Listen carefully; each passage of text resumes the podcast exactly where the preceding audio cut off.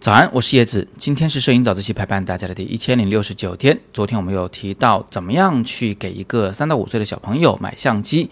那么今天我们继续延续这个话题，呃，但是不说三到五岁了，我们就说所有的小朋友们吧。我们怎么样来让他们喜欢上摄影这件事儿？大家都知道，孩子喜欢摄影是有诸多的好处的。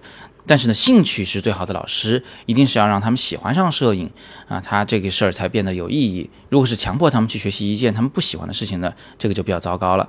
所以，我们怎么让他们喜欢上呢？我把它总结为三个要点啊。第一点呢是叫做亲身示范，就说大人啊自己要随时在拍照。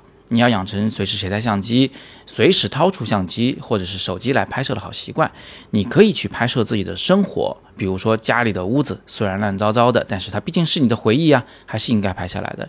你可以用它去拍摄美食，这一点我相信大家都做得很好。还可以多用它来拍摄自己和朋友们。我在拍照的时候呢，小麦麦就经常会问我说：“爸爸，你为什么要把这个拍下来呀？”我就会跟他说：“嗯，这个就是我的生活啊，我觉得应该做个纪念啊，或者说我很喜欢这个地方啊，但是我不可能永远待在这里啊，所以我就可以把它拍下来啊。”啊，这就是把我自己的拍照动机也展示给了孩子。这种亲身示范呢，总是会让我们的孩子们啊想去模仿的。这是第一个要点。第二个要点呢是家长要进行恰当的引导，这个引导呢一定是恰当的，而不是强制的。什么叫恰当的引导呢？我要把它分成了三个小的方面。第一方面是拍照这件事儿要和观察相结合。今天早上小麦麦跟我说：“哎，爸爸，我今天终于见到了蚂蚁们在排着路队搬运食物。”哎，我觉得这个观察就非常好啊，我就会鼓励他去用相机把它拍下来。有的时候我们出去旅行，小麦麦呢可能在望着天空发呆，哎，我也会问问他：“哎，你在看什么呢？”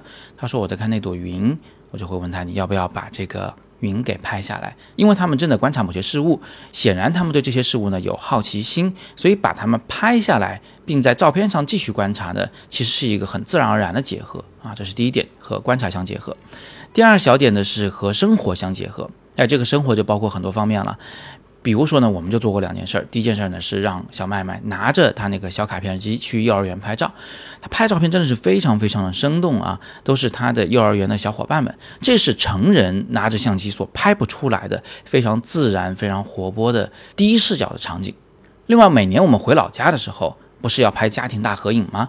我们都会把这个摁快门的任务啊交给小麦麦，相机架在那儿了，参数都设好了，设了十秒的自拍，最后我们就会让小麦麦搭着凳子去摁下那个快门按钮，摁完以后呢，小麦麦跑过来跟我们一起合影，他自己笑得也开心，而且呢，他也能得到大家对他的关注，对他的赞扬，他从摄影这件事情上获得了很多的快乐，而最后他也帮助大家去拍下了合影的照片。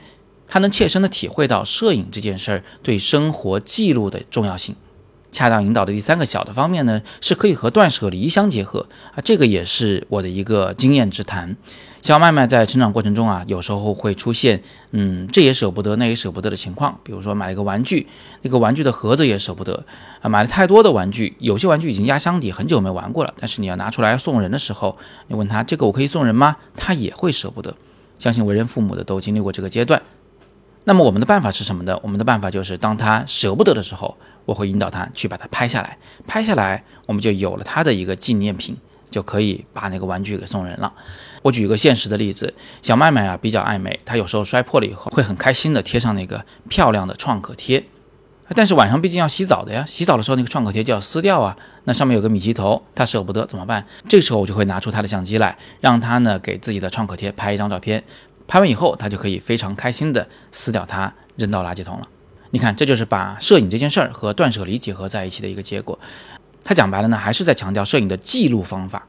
别小看这件事，这是有关摄影本质的啊。只不过我们是用一种很生活化的、很自然的方式给展示给了孩子。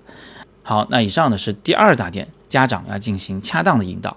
第三大点是要及时的分享这些照片，来获取正向的反馈。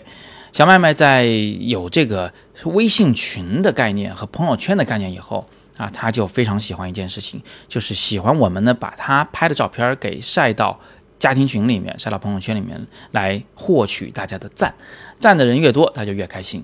啊，这也是小朋友的天性嘛，所以我们就顺其自然的经常会在这些地方来发一些他的照片儿，而且呢，我有时候还会让小麦麦来玩拍立得，拍立得照相机摁下快门以后，那个相片儿马上就出来了嘛，过一两分钟就能看见影像，然后呢，他就可以拿着这些照片去送给他的小伙伴们，你也可以帮助孩子们把他们拍的比较好看的照片给印下来，挂在墙上，挂在客厅里最醒目的位置，再印一些小一点的。家里来了客人呢，就拿了这些照片，当着孩子的面送给其他人。你看，当别人拿到你家孩子拍摄的照片的时候，别人肯定会夸嘛。这样一来，孩子就获得了很宝贵的正向反馈，他对摄影这件事儿的兴趣呢，就会更浓郁了。最后，我们再总结一下，怎么样让孩子喜欢上拍照呢？第一，你可以亲身示范，因为孩子总在模仿父母。第二，你可以恰当引导，引导的目的是告诉孩子。摄影是可以用来观察生活和记录生活的，你在揭示摄影的价值。第三，及时的分享出去，帮助孩子获得正向的反馈，这样的话，他们的兴趣就会更浓郁。好，那今天我们就聊这么多。如果你照做的话呢，相信你的孩子一定会非常喜欢摄影这件事儿，也一定会从摄影里获得很多很宝贵的品质。最后给大家推荐一门课，如果你想学习如何用手机来记录好你孩子的成长的话，不妨点击阅读原文。我和我的女儿在视频里给你做了非常充分的示范，展示了很多的方法，只用手机，但是依然可以很精彩的记录下孩子的成长。今天是摄影早自习陪伴大家的第一千零六十九天，我是叶子，每天早上六点半，微信公众号“摄影早自习”，不见不散。